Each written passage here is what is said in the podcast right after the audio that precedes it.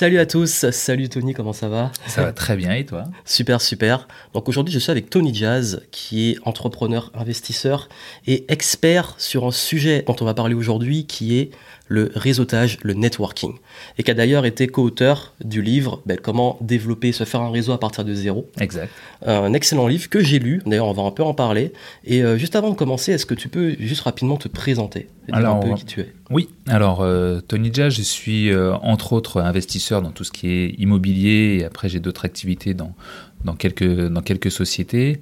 Euh, moi, j'ai un parcours euh, d'étudiant en droit, mais qui a, que j'ai arrêté très brièvement pour ensuite euh, enchaîner dans le milieu de la musique. Et donc, j'ai travaillé dans l'industrie de la musique aux États-Unis et, à Montréal pour de très beaux et très grands artistes incroyables. Et après, retour en France.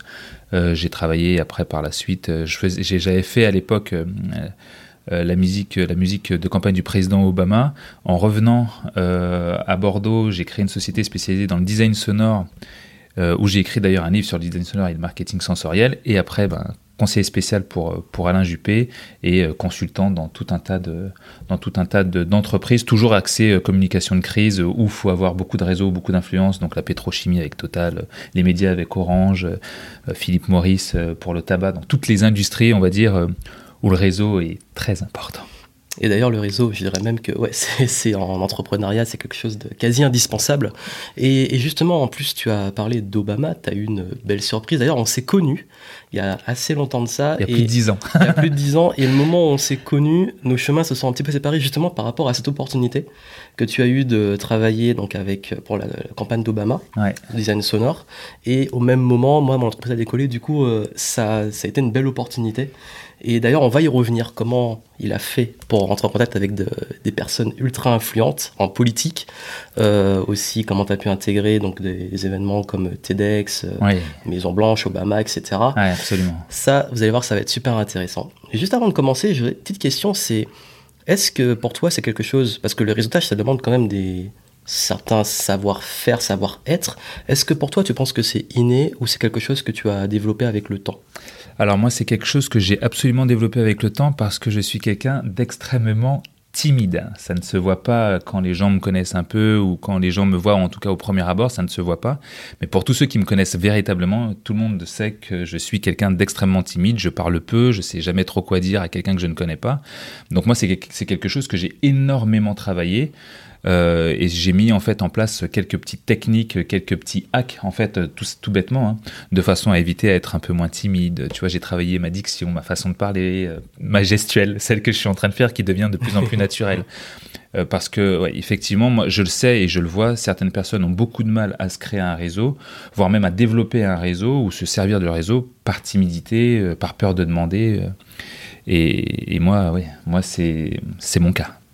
Et justement, euh, selon toi, notamment pour ceux qui nous regardent, qui seraient peut-être timides, introvertis, d'ailleurs c'est aussi mon cas, ce serait quoi pour toi peut-être les trois premières qualités, compétences à développer pour au moins commencer à, passer ce cap de la timidité et de l'introversion? Euh, alors, je pense que la première chose qui puisse être importante, déjà, c'est d'aller au contact des gens. Mais pour aller au contact des gens, euh, si on prend l'exemple de briser la glace, par exemple, euh, qu'est-ce que je vais dire à la personne que je rencontre pour la première fois Ou je vous donne un exemple tout, bête. On est à un cocktail, on a une table avec des petits fours, on a des, plusieurs personnes qui sont là, et moi je suis là avec mon verre et je connais personne, je ne sais pas qui aller voir parce qu'il y a des petits groupes qui sont des mini-sociétés qui se mettent à parler. Donc toi tu dis, mais si je vais aller les voir, je vais les déranger. Et il y a cette personne qui est toute seule et je sais pas quoi aller le voir. Et en fait, je me suis rendu compte que la personne qui était de l'autre côté de la pièce et qui était aussi seule que moi se sent exactement comme moi. Et que, en fait, d'aller la voir psychologiquement, elle se dit ah c'est hyper sympa il y a quelqu'un qui vient me voir. Donc en fait on est accueilli dans un premier temps tout de suite comme quelqu'un de très agréable et qui sauve un peu euh, la personne euh, la personne seule. Après ce qu'il faut faire dans un deuxième temps c'est travailler en quelque sorte son accroche. Donc moi j'ai plusieurs hacks d'accroche. Euh, je vais remarquer une montre je vais remarquer une paire de chaussures ou des fois je vais arriver avec une petite blague bon bah c'est pas tout ça mais je pense que je vais y aller hein, parce que vous aussi vous vous ennuyez et hop le contact se fait et juste par la blague ou par ce genre de petites choses que j'ai mis en place bah du coup la personne rigole et puis on se met, en- on se met à parler, et à discuter et le lien se fait plus facilement. Donc c'est les petits hacks que j'ai développés, mais pour le coup, euh, il faut euh, faire le pas d'aller d'aller vers ces gens-là et dire ça quoi. C'est tout, tout le monde tout le monde a toujours un peu peur, mais dites-vous une chose, vous êtes le sauveur. Elle est comme vous. Donc pour toi, ce serait vraiment de voilà sortir un peu de la zone de confort, d'aller peut-être vers les gens qui paraissent comme nous, même dans ces domaines-là, dans ces contextes-là, et puis de travailler un peu ces petits actes d'accroche. euh. C'est ça. Accrochez, allez les voir. Et la personne la plus facile à capter sera celle qui est seule comme vous. Pas le groupe qui est en train de discuter, lui, vous allez vraiment le déranger. Mais la personne qui est seule comme vous, vous allez la sauver. Et ils peuvent être même deux, juste deux, hein, comme ça, dans un coin et ne rien dire. Ah bah, vous allez les voir. Oui. Et vous serez perçu comme la personne la plus cool. Après, troisième point, le plus simple possible, nous avons tous un bon fond de vanité. Euh, les gens adorent parler de soi.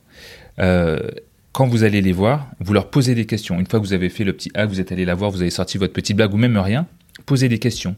Euh, qui êtes-vous? Qu'est-ce que vous faites dans la vie? Ah, Vous avez euh, de très belles chaussures, vous les avez achetées où? On n'est pas obligé de parler de quelque chose de professionnel, voire même plus vous parlez de quelque chose de personnel et d'émotionnel, plus ça sera simple. Et les gens adorent parler de soi. Donc en fait, on se rend compte que nous, on n'a plus rien à dire, la personne ne fait que parler, elle entretient euh, toute la discussion. Donc s'intéresser aux, s'intéresser aux autres, et puis laisser parler, et puis euh, Absolument. Et écouter, et écouter, et rebondir. super. Et, euh, et d'ailleurs, est-ce que tu as peut-être aussi quelque chose, je sais pas si tu l'as, quand il y a un groupe Ouais. Ou est-ce que tu as une accroche ou un hack pour quand il y a un petit groupe? Parce que ça peut arriver qu'il y ait parfois dans des contextes on a du mal à trouver les gens seuls ou alors carrément ben, on a un groupe avec peut-être quelqu'un qu'on a envie de voir. Est-ce que tu as une technique pour les, les groupes ou les cercles? Alors moi j'ai une technique, euh, j'ai une technique qui, qui se fait à deux. Euh, donc il faut avoir un complice euh, pour aller voir un groupe. Je vais te donner, euh, je vais te donner un cas très simple. Euh, je faisais une conférence euh, aux États-Unis à l'ambassade du Qatar. Je voulais absolument voir euh, l'ambassadeur. Il y avait plusieurs personnes qui étaient là. J'étais avec un complice façon de parler sur place, et je sais qu'une fois que le- le- l'ambassadeur allait finir son speech, tout le monde allait lui sauter dessus. Oui. Donc là, j'ai fait quelque chose d'assez simple, c'est que la personne avec qui j'étais s'est mis de telle façon à ce que lorsque l'ambassadeur sorte de scène, il, il puisse, les gens qui arrivent puissent se faire bloquer. Et moi, je suis arrivé dans l'entre-deux, un peu comme un quarterback qui se faufile. Et là, je, je suis allé parler à, à l'ambassadeur. Mais on a un autre cas où vous avez un groupe de personnes qui est en train de discuter, en train de parler, et du coup, c'est comment rentrer euh, dans ce groupe-là et comment euh, les aborder ou aborder ces gens de ce groupe-là. C'est ça, oui. C'est ça. Euh, là, ce qu'il faut essayer de faire, euh, c'est de ne pas rentrer et ne rien dire, parce que les gens vont se poser des questions et vous regarder en mode mais C'est- qui c'est est- qui, lui? C'est qui ce mec qui s'incruste? Au contraire, il faut frapper un grand coup. Donc, euh, vous, vous, faut, faut rentrer dans le groupe, limite en disant Excusez-moi les gars, est-ce que quelqu'un sait où est-ce que je pourrais trouver telle ou telle personne? Ça, par exemple, c'est un exemple. Bon, maintenant, Oui. on ne sait pas. Ou bien, excusez-moi les gars, est-ce que vous savez si quelqu'un euh, euh, sait à quelle heure ça se termine ou ce qu'il y a juste après? Et là, en fait, toutes les personnes vont vouloir vous répondre. Oui. Ou peut-être les deux, trois. Et donc, en fait, ça, c'est une technique pour intégrer un groupe. Et après, vous dites Ah bon, bah, ok. Bon, bah, je reste deux minutes avec vous. Ce que vous dites a l'air hyper intéressant. Et en fait, mieux vaut rentrer de manière brutale Oui. et de s'intégrer plutôt que de manière un peu, euh, un peu lente euh, et où les gens vont se poser des questions. Mais c'est qui cette personne? Qui êtes-vous? Parce que vous n'allez jamais être intégré. Donc, en fait, il faut tout de suite rentrer dans, la dans une conversation. D'accord, donc essayer, voilà, il n'y a pas peut-être de meilleure approche que d'autres, mais en tout cas, aller plutôt de, dans frontal. De- que, ouais, là, là, faut, faut, chercher frontal. oui, à l'incruste, euh, ok. Ouais, voilà. Ouais, exactement. C'est exactement ça. Éviter l'incruste. et et d'ailleurs, puisqu'on parle de- d'incruste, de petites erreurs, est-ce que pour toi, c'est quoi la pire, mais la pire, pire, pire des choses à faire dans une démarche de réseautage? Alors, la pire, la plus commune, celle que l'on voit tout le temps, celle que vous connaissez, celle que vous trouvez même le plus désagréable, elle est très simple. C'est la personne que tu ne connais ni d'Ève ni d'Adam qui te dit bonjour, qui te serre la main, qui te dit voilà, je m'appelle un tel, un tel, je fais ça, ça, ça, voici ma carte de visite, je vends ça, ça, ça. Et en fait, elle vous laisse jamais en placer une. Elle te donne d'entrée ta carte de visite. Tu ne sais même pas qui elle est. Après, elle se présente. Elle ne parle que d'elle. Et rappelez-vous de ce que j'ai dit tout à l'heure. Les gens aiment parler de soi. Donc, mieux vaut que vous posiez des questions plutôt que vous racontiez votre vie. Et donc, cette personne qui raconte sa vie, qui te dit ce qu'elle fait et qui ne t'écoute à aucun moment, ben, ça, c'est la pire erreur. Et après, cette personne-là, elle finit généralement par Et vous, vous faites quoi? Et bien toi, tu n'as plus, t'as plus envie de lui parler parce qu'en fait, il n'y a pas eu d'échange. Ça a Oui. été, euh, ça, n'a été que dans un sens. Et donc, du coup, bah là, euh, là, là, tu peux être sûr que tu te fais blacklister. Oui. Donc là, c'est ne faites jamais, jamais cette erreur. Voilà, d'arriver un peu en mode bourrin et parler de soi, se- s'imposer en fait. S'imposer, voilà, voilà. D'accord. Et, et justement, euh, dans, la démarche de, réseautage, même quel que soit le, contexte de réseautage, selon toi, euh, parce qu'il y a peut-être, quand on pense réseau, on pense intérêt. C'est-à-dire que si on est lucide, et d'ailleurs j'ai beaucoup aimé dans ton livre, il y a une approche un peu guerrière. C'est-à-dire qu'il y a beaucoup de références sur euh, l'art de la guerre, sur les 48 lois du pouvoir, donc Robert Greene, Sun Tzu et compagnie, euh, et des stratégies, dont celle que tu as parlé pour coincer la foule et tout. Et, et, justement, comment arriver à... Parce que si on est, et il faut être lucide par moment, intéressé, pour contacter une personne ou pour entrer dans un réseau, comment réussir à donner envie aux autres bah, justement de s'intéresser à, nous sans s'imposer, mais dans le sens comment on arrive à carrément, si on veut la finalité, donner aux gens envie de nous aider? Parce que si on est lucide, souvent quand on fait du réseau, c'est qu'on a, il y a un intérêt derrière. Et comment on arrive stratégiquement à faire en sorte que les autres nous aident hmm. Parce que c'est une question qui m'était souvent posée et qui, si on est lucide, qui est peut-être aussi la, dans certains cas, la finalité. Ouais. Comment faire en sorte qu'on ait quelqu'un en face de nous qui soit intéressant, très intéressant, généralement aussi plus important, c'est-à-dire qu'il ait fait plus de choses ou qu'il ait plus de moyens ou qu'il ait plus de réseaux, comment faire en sorte que cette personne puisse, puisse, puisse se dire, bah, vous, vous êtes la personne dont j'ai besoin. Ou vous êtes la personne avec qui j'ai envie de rester en contact, avec qui j'ai envie d'être ami même parfois. C'est très simple, et encore une fois, ce n'est que de la psychologie humaine. Dans le réseau, il y a une grande partie psychologique. Et quand on maîtrise cette psychologie, on se rend compte, en fait, on arrive à penser comme l'autre. Parce que généralement, on pense de soi envers les autres, mais en fait, on arrive à penser comme l'autre. C'est très simple. Je, je me dis, euh, toi, tu es une personne que j'ai toujours voulu rencontrer, et donc je veux absolument travailler avec toi. Seulement moi, je ne suis soit qu'un petit entrepreneur, soit quelqu'un qui débute, soit peut-être même quelqu'un de trop jeune. Et donc, bah, comment faire en sorte de te donner envie? Hyper simple je vais aller te voir et je vais me placer en tant qu'étudiant, en tant que personne qui a envie d'apprendre. Donc la première chose que je vais dire, c'est, voilà, euh, euh, alors pas la peine d'être flatteur pour rien, du genre j'adore ce que vous faites, euh, j'ai toujours voulu être comme vous. On, peut le dire, c'est sympa, et la personne le recevra très bien, on a tous un bon fond de vanité, comme je disais, donc euh, les gens accueillent ça euh, très chaleureusement. Mais tout de suite, il faut, aller sur, autre chose. Donc en fait, là où il faut aller tout de suite, c'est, euh, voilà, moi, je débute telle activité, je fais ça, mais je suis pas là pour parler de moi. mais quelqu'un comme vous m'intéresse, j'aimerais que vous puissiez m'apprendre. Si je pouvais rester à vos côtés et voir comment vous faites, en gros, c'est une manière détournée de lui dire, je veux que vous puissiez être mon mentor. Apprenez-moi. Et les gens adorent ça. Les gens adorent enseigner. Les gens, pas tout le monde, mais aiment donner des leçons, ce genre de choses. Et en fait, quand vous vous placez en tant qu'enseignant, en tant que en tant que en tant qu'élève et que lui en tant qu'enseignant, eh bien il est beaucoup plus facile d'obtenir des conseils, lui dire vous voyez moi je suis en train de faire tel et tel projet et j'adorerais avoir l'avis de quelqu'un comme vous sur ce que je suis en train de faire. Est-ce que vous m'accorderiez peut-être 10 euh, minutes pour ça?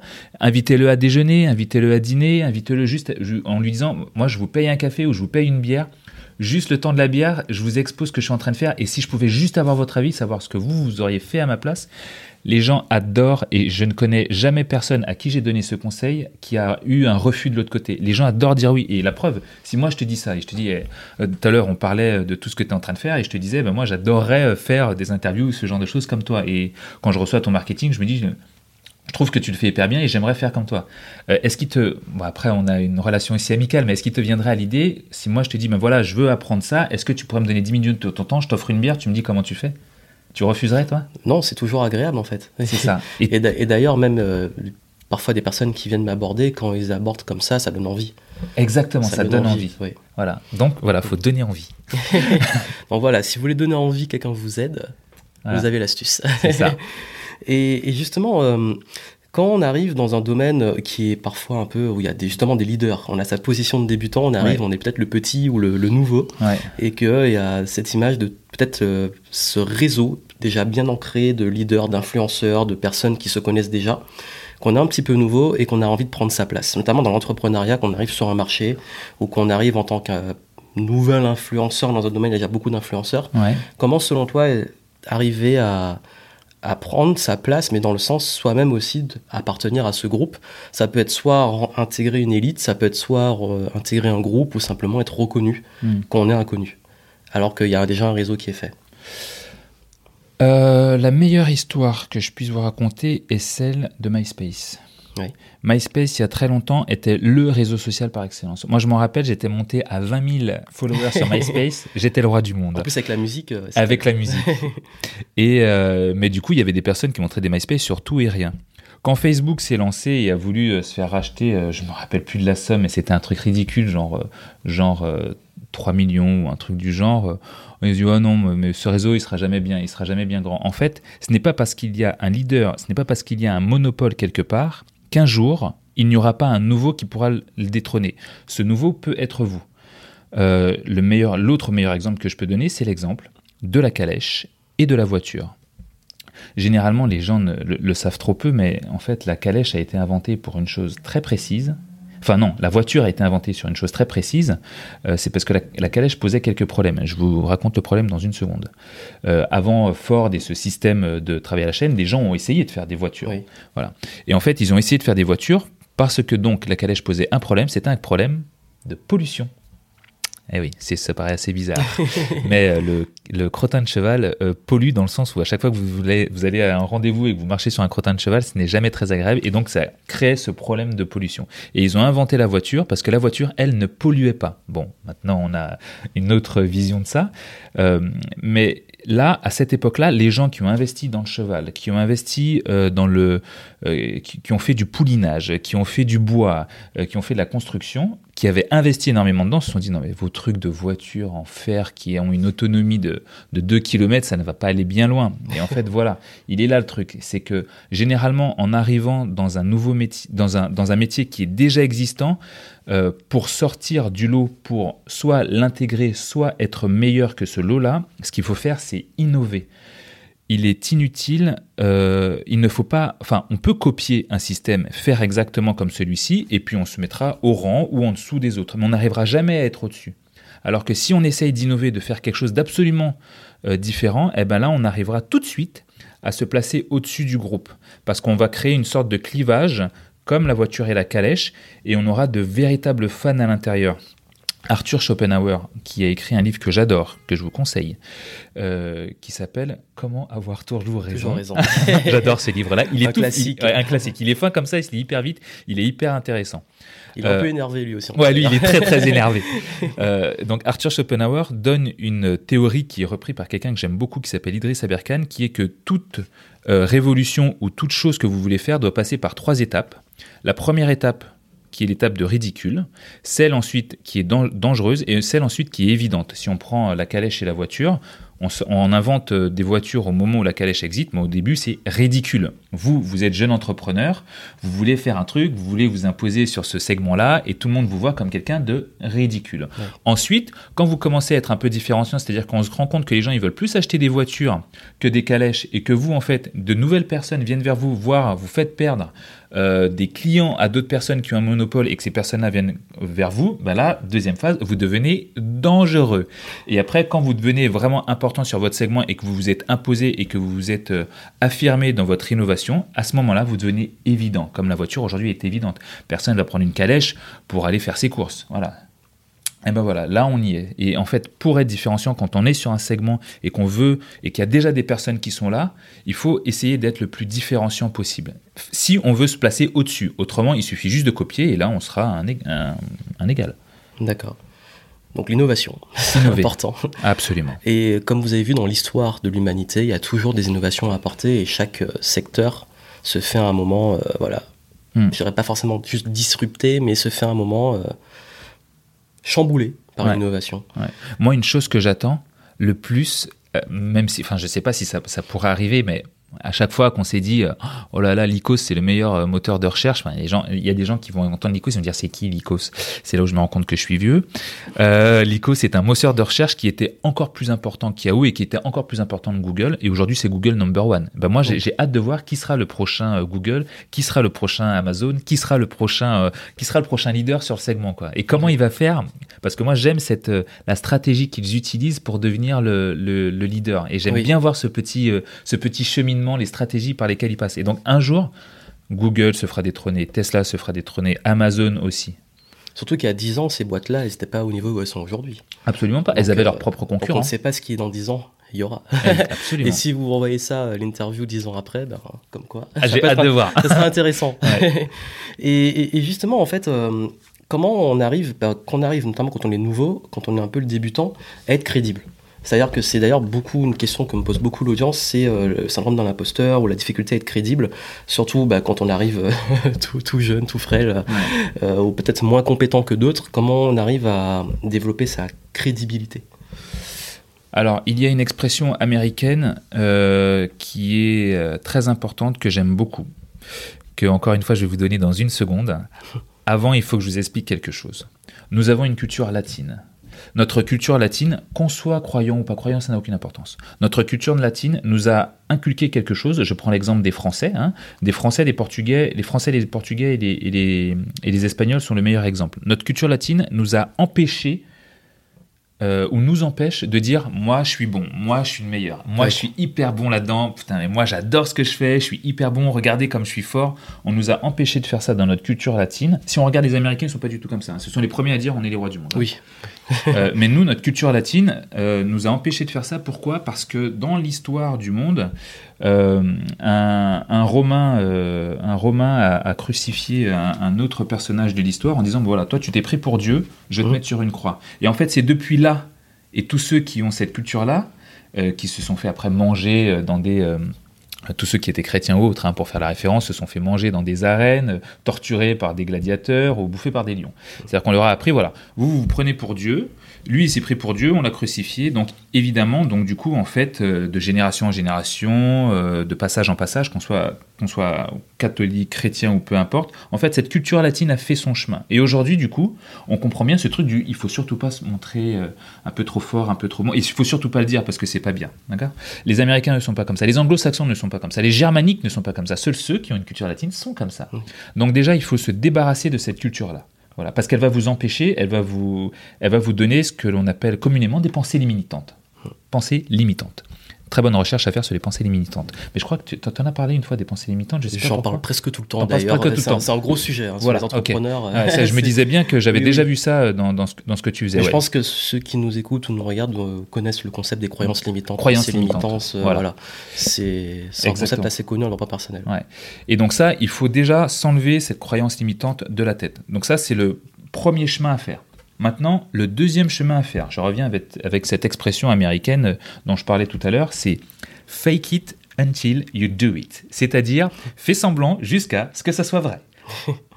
Imaginons que tu aies envie d'être euh, le sportif euh, le plus reconnu dans, ta, dans, ta, dans, dans, dans ton secteur ou dans ton sport. Eh ben, entraîne-toi tous les jours. Fais, quand tu vas à la salle, c'est comme si tu étais déjà champion du monde. quoi. C'était comme si tu étais déjà champion olympique. Tu es un jeune entrepreneur ou euh, un infopreneur ou, euh, ou tu as envie d'être auteur. Eh ben, écris tous les jours. Et quand les gens te demandent, c'est pas parce que tu as écrit euh, tes premières lignes hein, mais quand les gens te demandent, ah ben moi je suis auteur. Il faut vous mettre dans la peau de celui qui est. Là, je, je donne mon propre exemple. Euh, certains disent que j'ai une certaine crédibilité dans des choses, et donc ça, je l'accepte absolument, et c'est et c'est vrai pour le coup. Vous voyez, j'ai j'ai- je n'ai aucune aucune gêne à dire que je peux être bon ou reconnu dans certains secteurs, mais il y a d'autres secteurs que je suis en train d'attaquer, et je suis le plus newbie des plus newbies. quoi. C'est-à-dire que je suis un petit joueur. Et et je suis un petit joueur. Et pourtant, ça ne m'empêche pas de me présenter comme quelqu'un ayant fait le truc. Là, par exemple, je suis en train de m'intéresser à l'investissement, par exemple, sur des pierres précieuses ou euh, sur euh, des choses un petit peu plus rares, un petit peu plus élitistes. Eh ben, je me présente comme quelqu'un qui le fait déjà. Et en fait, psychologiquement, la personne en face se dit Ah, ok, donc même s'il débute, au moins il en, il en est là. Et en fait, c'est ça. Le secret, c'est là. Fake it until you do it. Faites semblant jusqu'à ce que ça soit vrai. Et les gens vont vous prendre au sérieux. Parce que si tu dis Ah, bah, je suis un débutant, j'essaye de faire ce que je peux, les gens n'ont pas envie de fréquenter des Bah, gens sûr. qui ont cet état d'esprit, quoi. Et, et ça, je sais que c'est le fake it till you make it, c'est un, un concept euh, anglo-saxon, mais qui a beaucoup du mal à être accepté en France. Make it, ouais, c'est ça. Tu peux do it, make it, Ouais. c'est en tout cas, Make it, et, et je sais que c'est un concept où ils ont beaucoup de mal parce que hum, parfois on peut confondre avec le mensonge. Mais le but, c'est qu'on vous dit pas de mentir et prétendre être qui vous n'êtes pas. C'est que quand vous commencez, vous êtes déjà, si vous voulez devenir auteur, comme je dis souvent aux auteurs qui me suivent, bah, si vous commencez à écrire, bah oui, vous êtes en train de devenir auteur, d'être auteur. Et, je sais que quand j'ai commencé, ton conseil d'ailleurs, quand on s'est connu, j'ai commencé à l'appliquer. Ça veut dire que je voulais à la base être euh, bah, consultant et entrepreneur. J'avais déjà ma boîte, même si j'étais en auto-entreprise, mais j'avais déjà ma boîte et j'étais déjà entrepreneur. Et je me disais pas, j'étais le petit débutant qui commence. Je disais, bah, je suis consultant marketing et je suis entrepreneur et puis bientôt je, serai, je pourrai voyager, etc. Et le fait d'avoir incarné même, d'avoir commencé à voyager, d'avoir commencé à imprégner de ce lifestyle, ça m'a fait aller plus vite. Et du coup, on se conditionne à être dans les résultats qu'on veut avoir. Donc je pense que en fait, le concept que tu donnes, il est très très très puissant et si vous avez du mal à être crédible, ben, incarnez le personnage que vous voulez devenir. Ouais.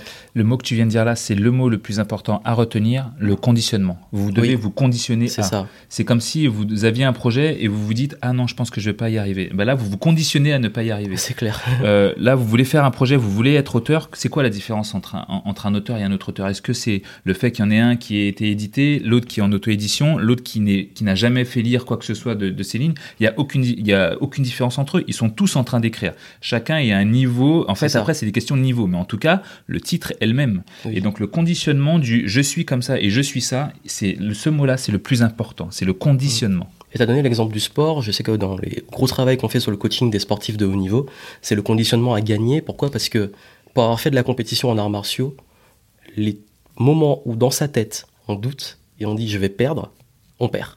Exactement. c'est dingue. Hein. En sport, ça met, en tout cas dans l'expérience personnelle que j'ai eue, c'est tout le temps arrivé.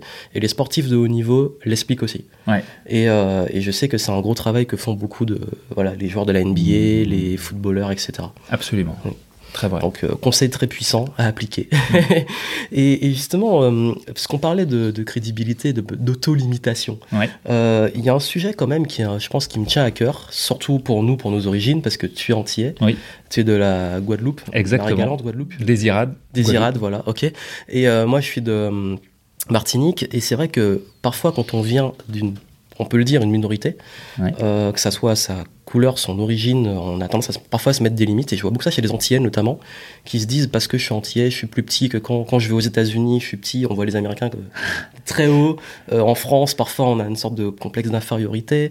Euh, je sais que le co-auteur aussi est franco-marocain. Exactement. Et il explique un, un passage sur le livre hein, de cette chose-là.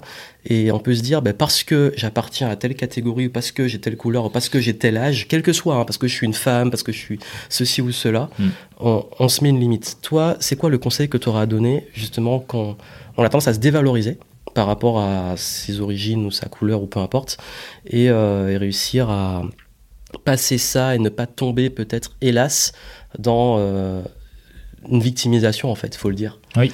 Donc, euh, parce qu'on peut se dire, ben oui, je peux pas faire un réseau parce que je suis noir et que si je vais dans des cercles privés euh, d'élite, comme il y a peut-être que de noirs. Voilà, on peut se dire ça, hein, parce que j'en connais qui disent ça. Donc, euh, parfois à juste titre, parfois non, mais en tout cas, toi, comment tu vois ça? Ouais.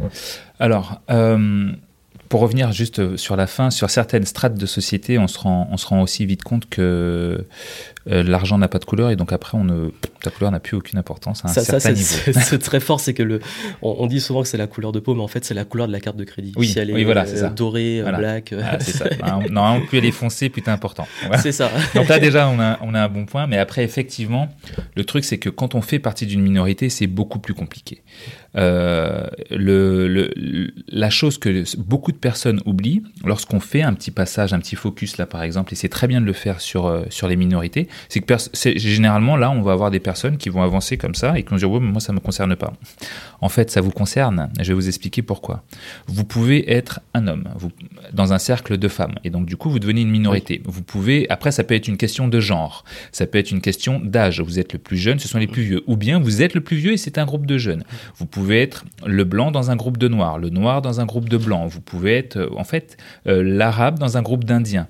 En fait, on se rend vite compte on, a on, fait, on, peut, on fait tous en réalité partie d'une minorité. Dans, tout contexte, on peut devenir la minorité. contexte, on peut devenir la minorité. Et donc du coup, pour reprendre une petite anecdote, hier soir, je me retrouve dans un groupe euh, d'avocats. Donc d'avocats, ce sont des juristes. Moi, je suis, euh, si je devais me qualifier, je serais plus un financier. Et donc du coup, je me retrouve dans ce groupe-là et ça parle ben, forcément, euh, de, avec des termes juridiques, même si j'ai fait des études de droit, euh, je me suis arrêté quand même assez vite. Donc le jargon est très... le jargon est très compliqué, je me fais, je me fais avoir à chaque fois qui, qui balance certains mots et je me fais un peu balader. Donc là, je me retrouve en tant que minorité. Et arrive un de leurs clients à un moment, pendant la soirée, que je connais, qui est un très bon ami à moi, euh, et je sais qu'ils veulent tous discuter avec euh, cette personne-là et que lui, c'est lui est mon ami. Donc il vient à moi, euh, si, forcément, on se dit bonjour, on parle un peu. Et là arrivent ces avocats qui étaient restés sur leur jargon et qui arrivent vers moi et qui disent bon, on aimerait bien faire la connaissance de ton ami, si tu peux nous le présenter. Et donc du coup, je le présente et du coup, en fait, j'ai réussi à ce moment-là, bon, grâce à mon ami, hein, mais à renverser la vapeur. C'est-à-dire j'étais une minorité et je deviens finalement une minorité assez importante.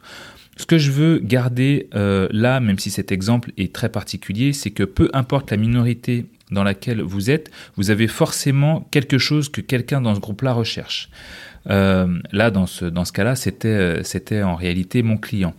Beaucoup de personnes pensent que faire partie d'une minorité, alors ce que je vais dire là va paraître peut-être un poil utopique, mais il ne l'est pas. Moi, je viens du 93. 93, c'est un département où euh, on ne côtoie que des minorités. C'est-à-dire que moi, mes amis étaient yougoslaves, étaient portugais, étaient espagnols, euh, étaient algériens, étaient marocains, euh, étaient wolof, étaient, étaient, maliens ou sénégalais ou peu importe. Et donc du coup, j'ai vécu et j'ai grandi avec des repas différents, des fêtes religieuses différentes, avec je pourrais vous donner toutes les fêtes euh, juives différentes, toutes les fêtes euh, euh, arabes différentes, d'Afrique subsaharienne différentes, même espagnoles. Je les connais toutes, je connais tous leurs repas, je sais dire bonjour. Et en fait, ça m'a offert une grande richesse. Si vous faites partie d'une minorité, ou que vous êtes habitué à faire partie d'une minorité, vous savez que votre...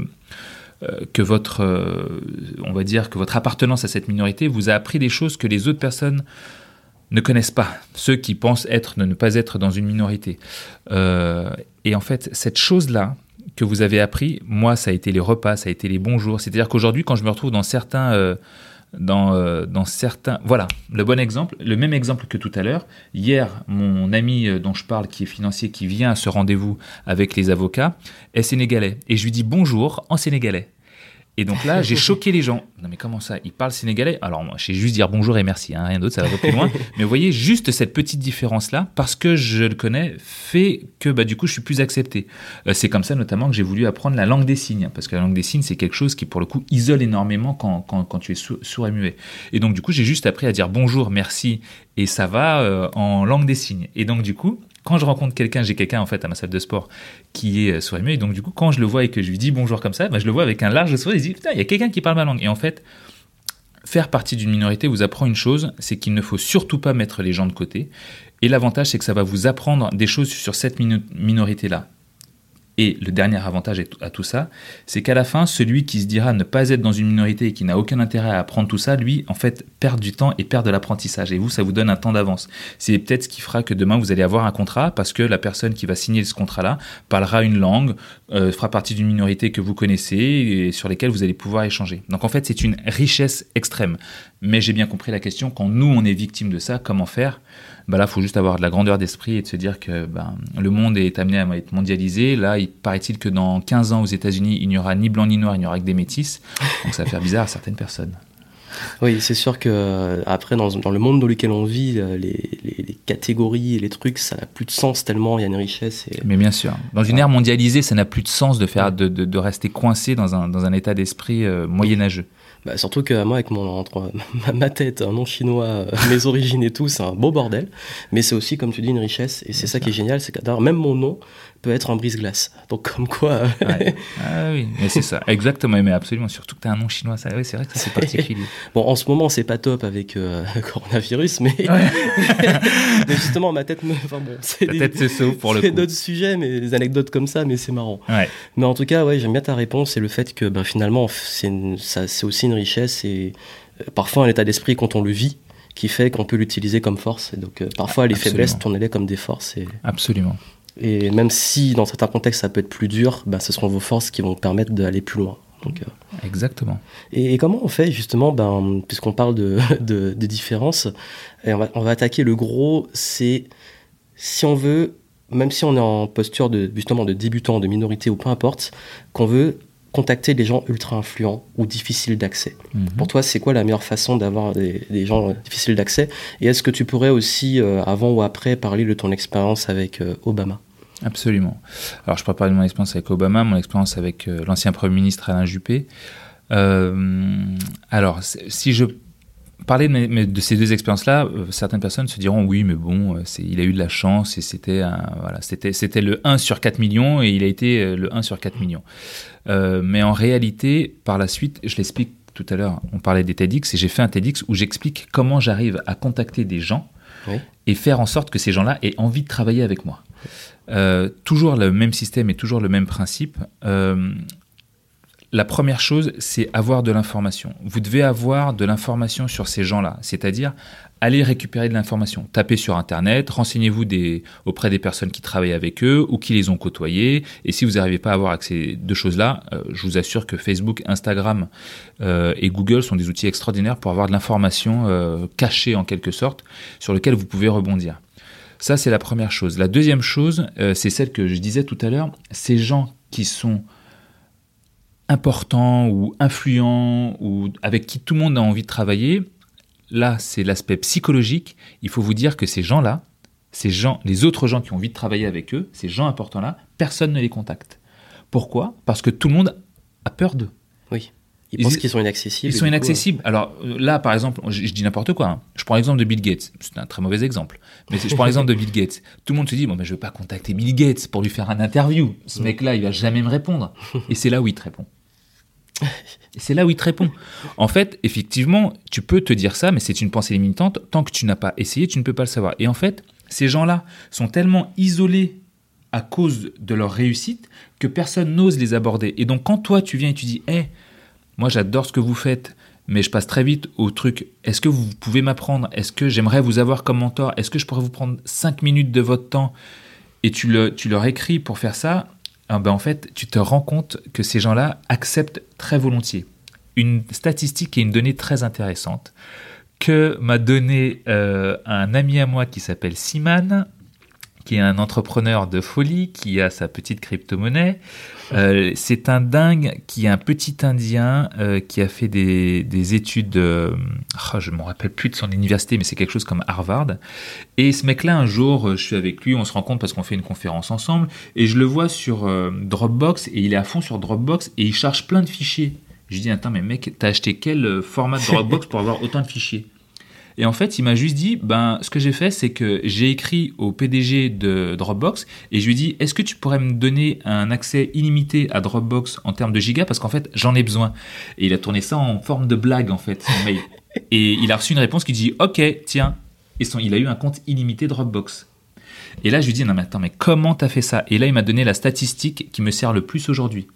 Il m'a dit, Tony, 90% des gens à qui tu envoies un email le lisent mais ne vont pas forcément y répondre. Mais tout le monde lit le mail. Selon ta manière de tourner le mail, la manière d'apporter et de dire les choses, bah tu auras une réponse ou pas. Et donc, si t'as pas de réponse, c'est que tu as mal euh, tourné ton truc. Et là, je me dis, mais oui. Et en fait, du coup, aujourd'hui, je me retrouve à réfléchir énormément pour faire mes mails, de façon à ce que ce soit le plus marrant ou le plus accrocheur possible, pour que la personne ait envie juste au moins de me répondre. À partir du moment où tu as la première réponse, après la suite, c'est bon, c'est validé. Donc en fait c'est ça, c'est tu après trouver les mails des personnes importantes ou, euh, ou influentes ou autres, bah, il y a les réseaux sociaux et après si tu as le nom d'une personne dans la boîte, euh, c'est simple, hein, tu as la personne, t'as le nom de l'autre personne aussi, des petites Mm. techniques toutes bêtes Le, comme le ça. truc le plus dingue que j'ai fait une fois, c'est que j'ai pris l'adresse de la boîte et j'ai envoyé avec tous les contacts, tous les noms des gens de la boîte, tous les employés, j'ai eu la bonne personne. Ah, voilà.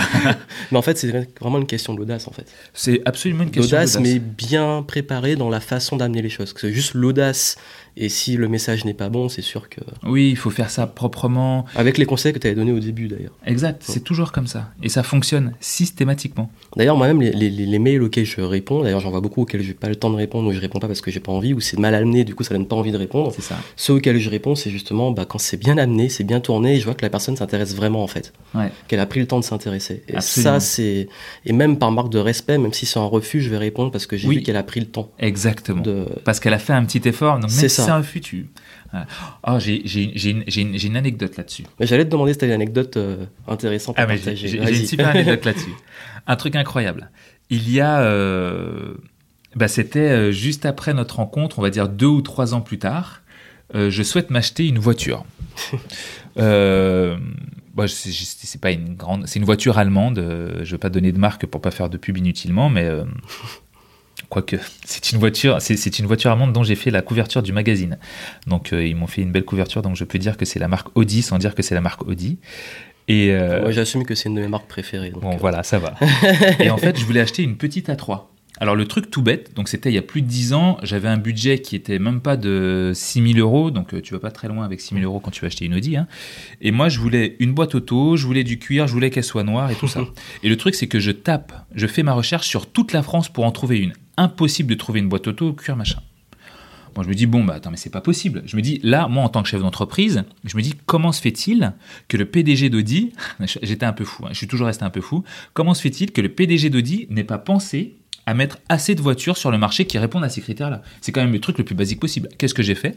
J'ai recherché son nom, j'ai trouvé son nom, j'ai trouvé le nom, le mail de quelqu'un, de plusieurs personnes qui bossaient à Audi, j'ai vu comment se construisaient les mails, et je lui ai écrit un mail en lui disant Bonjour, je suis un acheteur, je souhaite acheter une voiture. Regardez mes recherches, je ne trouve quasiment aucun véhicule ou bien ils sont beaucoup trop kilométrés. Je pense que vous n'avez pas mis assez de voitures sur le marché.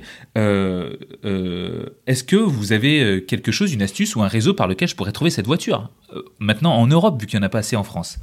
Je me suis dit, ce mec ne va jamais me répondre. Deux semaines plus tard, je reçois un email de son assistante qui me dit Monsieur PDG a bien reçu votre email, il l'a lu avec une très grande attention, il souhaite vous dire qu'il y a effectivement une voiture qui répond à ces critères-là dans notre réseau, malheureusement elle est verte, c'est pas la couleur que vous cherchez, mais en fait j'ai reçu une réponse. Mais j'ai écrit ce mail-là pas, pour pouvoir me défouler, mais parce que je me suis dit, je dois donner une information à ce PDG, c'est hyper important. Et, euh, et, en fait, j'ai été hyper surpris de recevoir une réponse. Et en relisant mon mail, je me suis dit, bon, mon mail a été écrit de manière tellement sympa que c'est normal qu'il m'ait répondu. oh, c'est intéressant. Et d'ailleurs, comment tu as, as, pu euh, bosser avec euh, l'équipe d'Obama?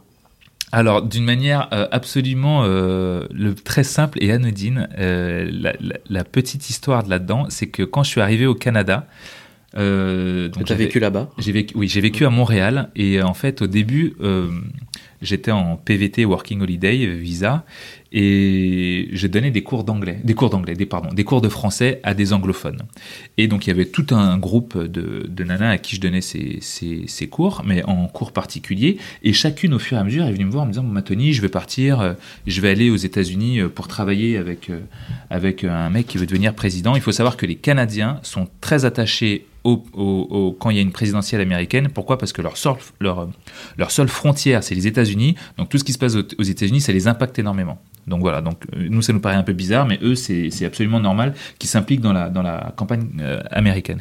Et elle me dit on va partir en bus avec un mec qui veut devenir président, c'est incroyable, c'est super, faut que tu le regardes à la télé. Donc moi un soir je regarde, j'allume la télé, je vois ce mec, je vois écrit Barack Hussein Obama. Quand je vois le mot Hussein, je me dis, hm, toi tu dois pas faire un très bon choix marketing parce qu'il y a un autre Hussein à cette époque-là dans le monde qui était pas euh, au top, on va dire, niveau popularité.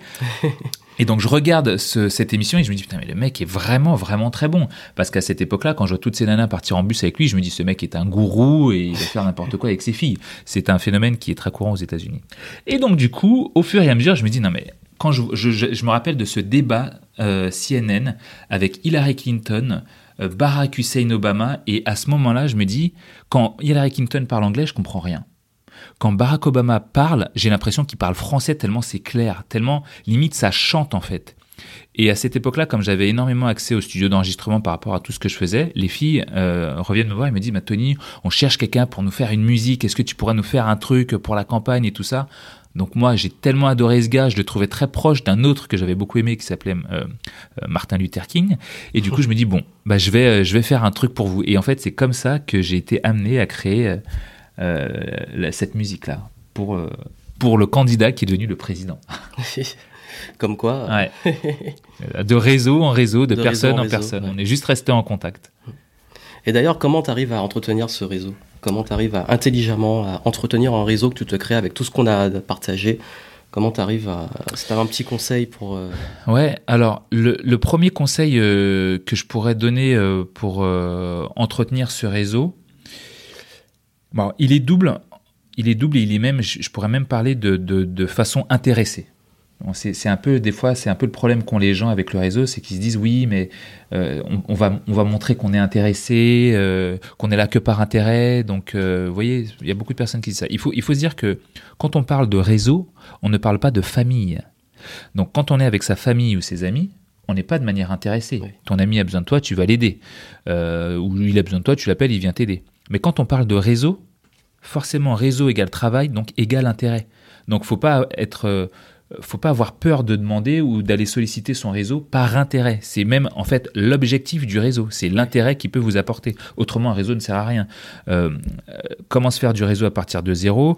Ce que je dis communément quand je présente ce livre, c'est un, un livre qui va vous, qui va rendre vo- votre réseau puissant et influent. Ça sert à ça un réseau. C'est pas juste avoir des numéros de téléphone, un, espèce de calendar euh, de classeur avec des cartes de visite. euh. Non, non. L'idée d'un réseau, c'est qu'il puisse être puissant et influent. Donc, euh, bien évidemment, il faut que faire les choses de manière intéressée. D'un. Mais de deux, n'oubliez pas que pas prendre des nouvelles ou dire Hey, je me rappelle de toi est intéressant. Moi, l'astuce que j'utilise et que je transmets le plus, c'est vous êtes quelque part. Euh, je vais dire n'importe quoi. Euh, je sais que la dernière fois que tu es allé à Miami, euh, euh, t'as loué une marque de voiture que j'adore. Eh ben, je sais que la On cite pas les marques, mais en même temps, on a parlé d'Henry Ford, donc voilà. ah bon, on a parlé d'Henry Ford, donc On c'est une peut. Ford Mustang. et eh ben, je sais que la prochaine fois que moi je vais à Miami, euh, si je loue une Ford Mustang, la première personne à qui je vais penser, c'est à toi. Et donc, je me vois très bien me prendre en selfie comme ça avec ta voiture derrière et te l'envoyer en disant, bon, bah, j'espère qu'il fait, qu'il fait chaud sur la banquise vu que tu seras en France et que moi. Mais voilà, il y aura toujours une petite phrase marrante, toujours un petit tacle sympa ou toujours en tout cas une pensée. Oui. L'idée pour entretenir son réseau, c'est avoir des pensées. Vous voyez, euh, vous connaissez Bah, quelqu'un d'autre. j'ai fait un podcast il y a pas longtemps et je t'ai tagué parce que je me suis dit, bah, en fait, Oui, exact. ce dont je parlais, c'était exactement le sujet de son livre. Et, en Et plus- donc, ça allait et d'ailleurs, c'est m'intéresser. ça qui m'a rappelé en parlant de ce sujet-là, que j'ai donné en conférence après, j'ai fait un podcast, et je me suis dit, bah tiens, en fait, euh, Tony, il faut que je le contacte, ça fait un moment qu'on doit faire l'interview, et bam, quoi. Exact. Voilà, et il se ça. retrouve là. C'est ça. Mais en fait, c'est que ça. C'est que tu vois un truc euh, qui, fait, qui, qui te fait penser à quelque chose ou à quelqu'un de ton réseau, ben, tu lui envoies juste en disant Hé, regarde ça, ça peut t'intéresser. Mais juste ça. Et la personne, rappelez-vous de ça. Imaginons que vous, vous, vous puissiez recevoir ce type de message. Mettez-vous toujours à la place des autres. Psychologie. Vous recevez un message de quelqu'un qui vous dit Hé, j'ai vu ça, ça m'a fait penser à toi. Mais vous allez adorer. Eh ben, faites exactement la même chose. Et voilà comment on entretient son réseau. Juste en, en- en disant à certaines personnes qu'on pense à eux euh, d'une manière ou d'une autre, mais de manière professionnelle, évidemment. Oui. Non, c'est vraiment intéressant, et voilà, c'est pas obligé d'être un truc à chaque fois ultra formel. ça Oui, euh, j'espère que tu vas pas, euh, que tu vas bien. Sur quel projet es-tu en train de travailler ces jours-ci? Moi, je suis en train de faire ça. Non, non, ça ennuie les gens. Nous sommes des êtres humains, pas des machines. C'est ça. et, et du coup, pour euh, dernière ligne droite de, de l'interview, je voulais te poser des petites questions très rapides, avec Ok. des réponses euh, le plus succinct possible. La, la- la première, c'est comment s'y retrouver entre le tutoiement et le vouvoiement? Le tutoiement et le vouvoiement. Alors, j'ai envie de vous dire, si vous êtes au Canada, vous n'avez aucun problème parce que tout le monde tutoie tout le monde. hein. Oui. Euh, il n'y a pas de vouvoiement. Euh, ce qui met aussi d'une certaine manière tout le monde sur un certain pied d'égalité. En Euh, France, c'est plus compliqué. En France, c'est plus compliqué. En France, nous sommes, nous sommes une vieille culture. Donc, du coup, il y a un respect de la tradition culturelle. Oui. Donc, du coup, forcément, quand vous ne connaissez pas quelqu'un, c'est la première fois que vous le voyez, même si parfois vous êtes dans la même tranche d'âge, on se vous voit.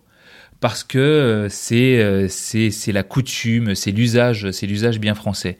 Mais un truc tout bête, si vous voyez que la personne en face est sympa, qu'elle est avec vous, euh, et que vous sentez qu'il y a quelque chose d'agréable, surtout proposez-lui. Être le premier à proposer le tutoiement, c'est toujours hyper bien perçu. Est-ce que ça vous dirait qu'on puisse se tutoyer Quand tu reçois cette phrase, c'est ah mais ouais. Et en fait, tout de suite, ça, ça enlève une espèce de barrière, ça casse une chaîne, et là, la relation se fait beaucoup plus simple. On dit les choses avec beaucoup plus de facilité. Alors qu'on a dit les mêmes choses avec le vouvoiement, mais peut-être oui, donc on peut simplement demander, en fait. Si on se sent à l'aise de le Voilà, faire. euh, si vous vous sentez que la relation est bonne, vous demandez. Si vous sentez que ça ne va pas trop le faire, ne le demandez pas. Toutefois, après, moi, il y a un cas où je le fais systématiquement. Euh, et c'est là où vous allez voir un peu cette approche guerrière parfois que je peux avoir. C'est-à-dire que je suis un mec hyper cool, hein, ça se voit très vite. Euh, par contre, je suis un, un- un guerrier. euh, j'ai moi aussi, moi, je viens du sport de combat et donc du coup, la compétition et la guerre, j'en ai été habitué et forgé depuis petit. Si jamais je suis dans un cas où c'est moi qui paye, je tutoie systématiquement. D'accord. Ce n'est pas un manque de respect, ça me permet de prendre le pouvoir. Hmm. Tu vois? Je te donne un exemple tout bête. Euh, je suis. euh, quel, exemple euh, je, pourrais prendre? Après, il y, a une- façon de le faire. Il faut, faut jamais être irrespectueux en faisant ça. hein. Euh, mais là, je suis en train de faire un investissement dans un truc sur des chevaux. Euh, J'achète des chevaux avec un, avec un autre gars et on, on va en acheter plusieurs auprès d'un gars. Donc, c'est des, des sommes. Il n'y a pas tout mon argent, il y a de l'argent de d'autres personnes, mais c'est des sommes extrêmement importantes. Et ben là, à ce moment-là, quand je les achète à l'autre personne et qu'on est en train de parler et discuter, ben je vais le tutoyer. Si, et, je vais lui proposer, même euh, s'il veut, s'il veut qu'on se tutoie, tutoyer. Mais je vais, moi, spontanément le tutoyer sans rien lui demander. Oui. Et en fait, psychologiquement, ça va me faire prendre un, un, Oui, parce un- que un mets en ascendant. posture un peu au-dessus. euh, Je suis au-dessus. ouais. Voilà, je paye, je suis au-dessus, donc du coup, je me permets. Mais sans manque de respect. Hein. Mais par contre, l'idée de ça, c'est de prendre le pouvoir psychologiquement. Oui, c'est pas ça que ça marche avec le banquier, c'est la première fois qu'on le voit. euh, non, avec le banquier, pas, pas- pas forcément. Pas forcément. Sauf si tu as quelques millions, là. euh, Oui, Tu là, peux mettre les pieds sur la table. et et d'ailleurs, justement, en parlant de pieds sur la table, la transition, euh, est-ce qu'il vaut mieux être soi, avec son style, ou s'adapter au code? J'ai fait exprès de poser ces questions qui sont un peu polarisantes, même si je sais que la réponse est plus nuancée, mais, euh, Ouais, la, la réponse est, ouais, pour le coup, très nuancée. c'est un vrai sujet. Est-ce qu'on est soi-même? Est-ce qu'on se met en. Voilà, donc on adopte les codes, est-ce qu'on trouve l'entre-deux? Comment on gère Ouais. ça? Je sais Ah. que pour moi, c'est un truc très difficile, euh, par exemple. D'être soi-même ou de se plier au code? De se plier au code. Pour toi? Ouais, pour moi, c'est dur. Ouais, mais pour moi aussi. hein. ouais, pour moi, c'est extrêmement J'ai plus difficile. tendance à arriver en, en Jordan, casquette, euh, mais il y a des, Ouais, mais il y a ouais. des contextes où on peut pas, mais euh, Ah ouais. Je me rappelle d'une chanson de Booba où, où- où il dit à l'intérieur euh, J'arrive chez le concessionnaire, euh, casquette, basket. Voilà. En gros, ça veut dire j'ai l'oseille et je fais ce que je veux. Et, et, et franch- et pour le coup, c'est lui qui a raison. Moi, j'ai envie de dire un truc. Franchement, hein, là, euh, je préfère être moi-même que de me travestir en, en quelqu'un que je ne suis pas. Toutefois, si jamais vous êtes en demande, pliez-vous au code. Parce que ça sera juste plus facile d'accéder à ce que vous voulez.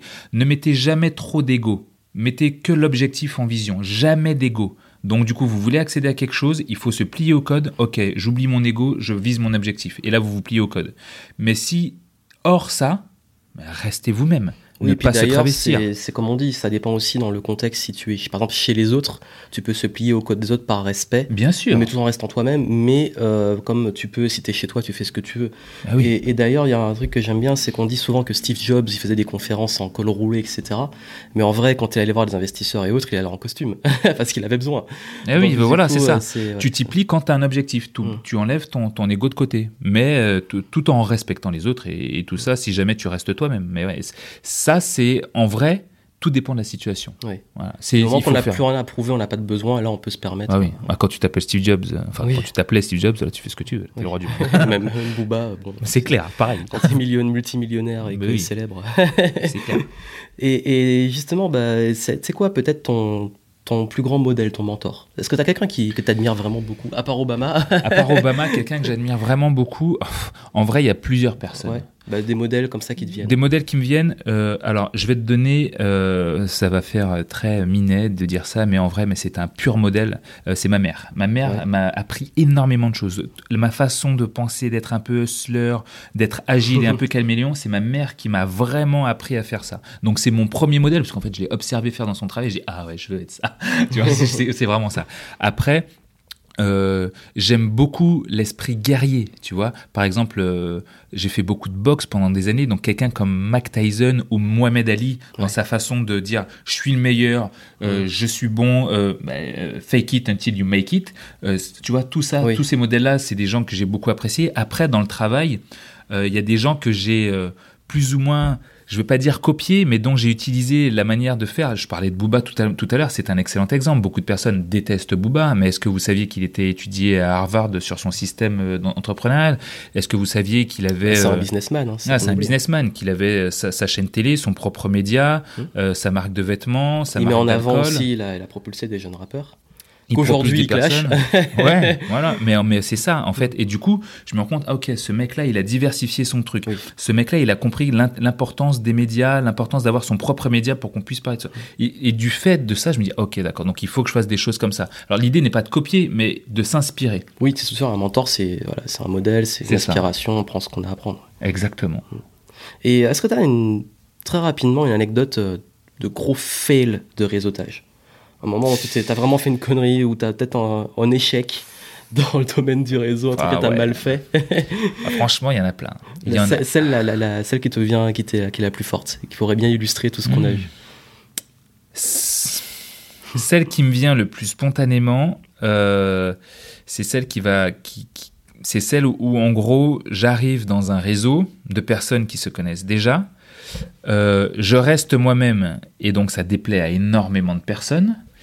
Euh, euh, voire même ils font tout pour, euh, tout, pour, tout pour me clasher, hein, euh, très clairement. J'explique ce que je fais avec énormément de spontanéité, comme je le fais tout le temps, avec le sourire, avec mon truc, et en fait je me rends compte que ça, ça ne leur plaît pas, ça ne leur plaît pas, absolument pas. et, et, en fait, moi qui me et, en fait, je me suis dit, mais en fait, si je suis là, c'est pour ça, et je suis pas véritablement accepté par ce réseau à cause de ça. Et ça, ça a été mon plus gros fail parce que je me suis, parce que je n'ai pas je n'ai pas assez observé. Oui. J'ai, parce qu'effectivement, il faut rester soi-même et tout ce que l'on a dit, mais il y a, y, a y a, un moment d'observation qui est essentiel, hein, de façon à être sûr de ce que l'on va faire après, du coup d'après.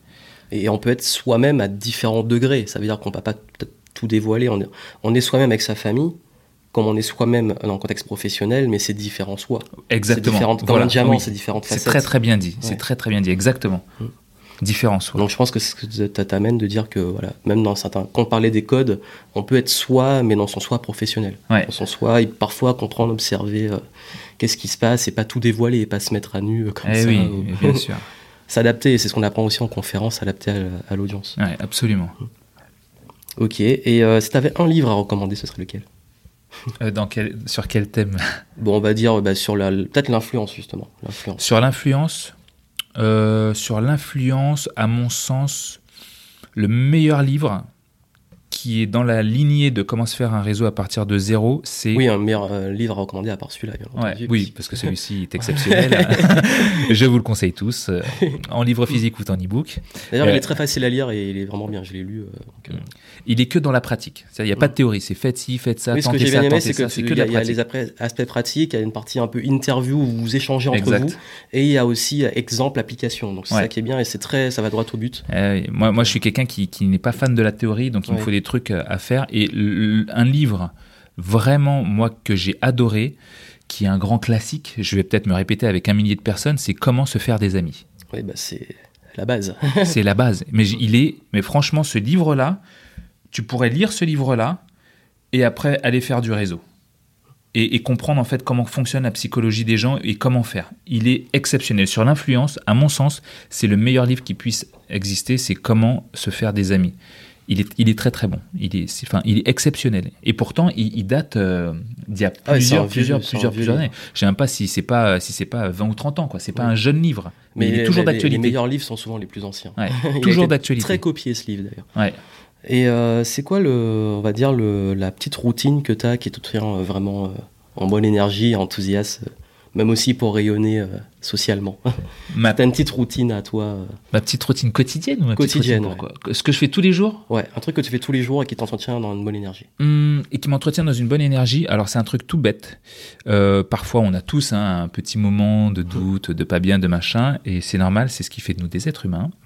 Euh, euh, généralement, j'essaie toujours de faire bon, moi du sport tous les jours, au moins un tout petit peu. Hein. Mieux vaut, il y a, y, a, y a, un homme qui disait mieux vaut faire un, petit peu tous les jours euh, qu'une fois dans l'année énormément.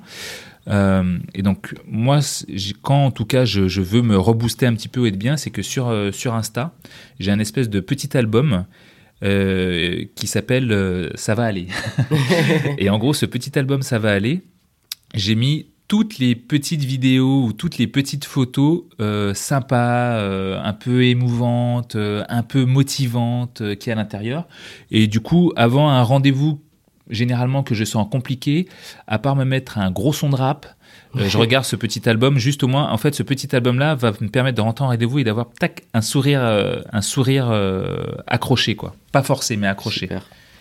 Et si tu avais un dernier conseil à donner à ceux qui qui auront écouté notre échange euh, Le conseil que je pourrais donner euh, à, vous qui nous écoutez et, et, aux personnes et que je donne généralement à tout le monde, c'est quasiment toujours le même euh, parce qu'on se retrouve toujours dans ce même cas. Lorsque vous avez une idée que vous voulez faire quelque chose, faites-le d'entrée. Je vais, je vais expliquer très clairement. Et ne soyez surtout pas perfectionniste. Moi, c'est l'un de mes plus gros défauts, mais ne soyez surtout pas perfectionniste, c'est-à-dire attendre que pour faire ça. Voilà. Je vais, euh, je, pour synthétiser très, très simplement, tout à l'heure, euh, on parlait de cette interview qu'on allait être fait, je vois tout ton matériel, je vois tout ce que tu as là, et moi, ce que, je t'ai dit, c'est, moi, j'adorerais faire aussi des interviews où j'adorerais faire exactement ce que tu fais. Le truc, c'est que bah, j'ai pas un aussi bon appareil, j'ai pas une aussi bonne euh, lumière, j'ai pas tous ces micros-là, euh, et donc je, je, je, pourrais pas. Mais, mais comme je sais que j'ai envie de le faire, eh ben, ça va passer par aller sur Amazon, acheter deux petits micro-cravates à 20 euros, les pluguer sur mon iPhone, que je vais certainement accrocher à un petit trépied, et je vais faire ça de manière absolument artisanale. Mais au moins, je vais commencer. Je vais pas attendre d'acheter tout ce que tu as pour le faire. Et donc, pour, tout te dire, d'ailleurs, même ça, c'est un peu même artisanal parce que c'est du matériel que j'ai mis là et on a fait ça un petit peu vite dans le bureau parce que c'était même pas prévu. Mais, euh, mais clairement, voilà, j'ai dit, ben, on fait une interview, on l'a fait, point barre. Et puis, euh, et je sais que moi, mon but après, c'est d'avoir un studio vraiment pour, euh, avec les décors et tout. Donc, ah, j'adore avoir ça. donc, comme quoi, il faut bien commencer, il faut pas attendre. oui, c'est ça, mais au moins commencer. Le conseil, c'est commencer. Vous voulez être auteur, avant de dire que vous êtes auteur, comme tout à l'heure, attendez pas d'avoir sorti votre premier livre ou votre premier manuscrit. Non, vous êtes auteur et vous commencez même à écrire. C'est-à-dire que si vous voulez le, le fameux, ce qu'on donnait comme conseil, le, fake it until you make it, mais il faut au moins commencer à faire. Il faut, faut, make it. Il faut, au moins make it un peu, quoi. c'est ça, exactement. Super, bah, super conseil, bien dans l'esprit euh, game entrepreneur. voilà, qui fait le game et, euh, et agir. Et du coup, où est-ce qu'on peut te retrouver? Alors, le plus simple pour me retrouver, le plus simple pour m'écrire, c'est d'aller sur Instagram, arrobase, donc at Tony, T-O-N-Y, Jazz, J-A-Z-Z, comme la musique. Donc Instagram, arroba Tony Jazz. Euh, C'est le plus simple pour me retrouver. Ok, bah merci beaucoup pour toutes ces pépites. Avec plaisir. Euh, bah merci pour l'invitation. Voilà, et puis comme il vous l'a dit, bah do it, faites-le. À très bientôt, je vous À bientôt, ciao. Au revoir.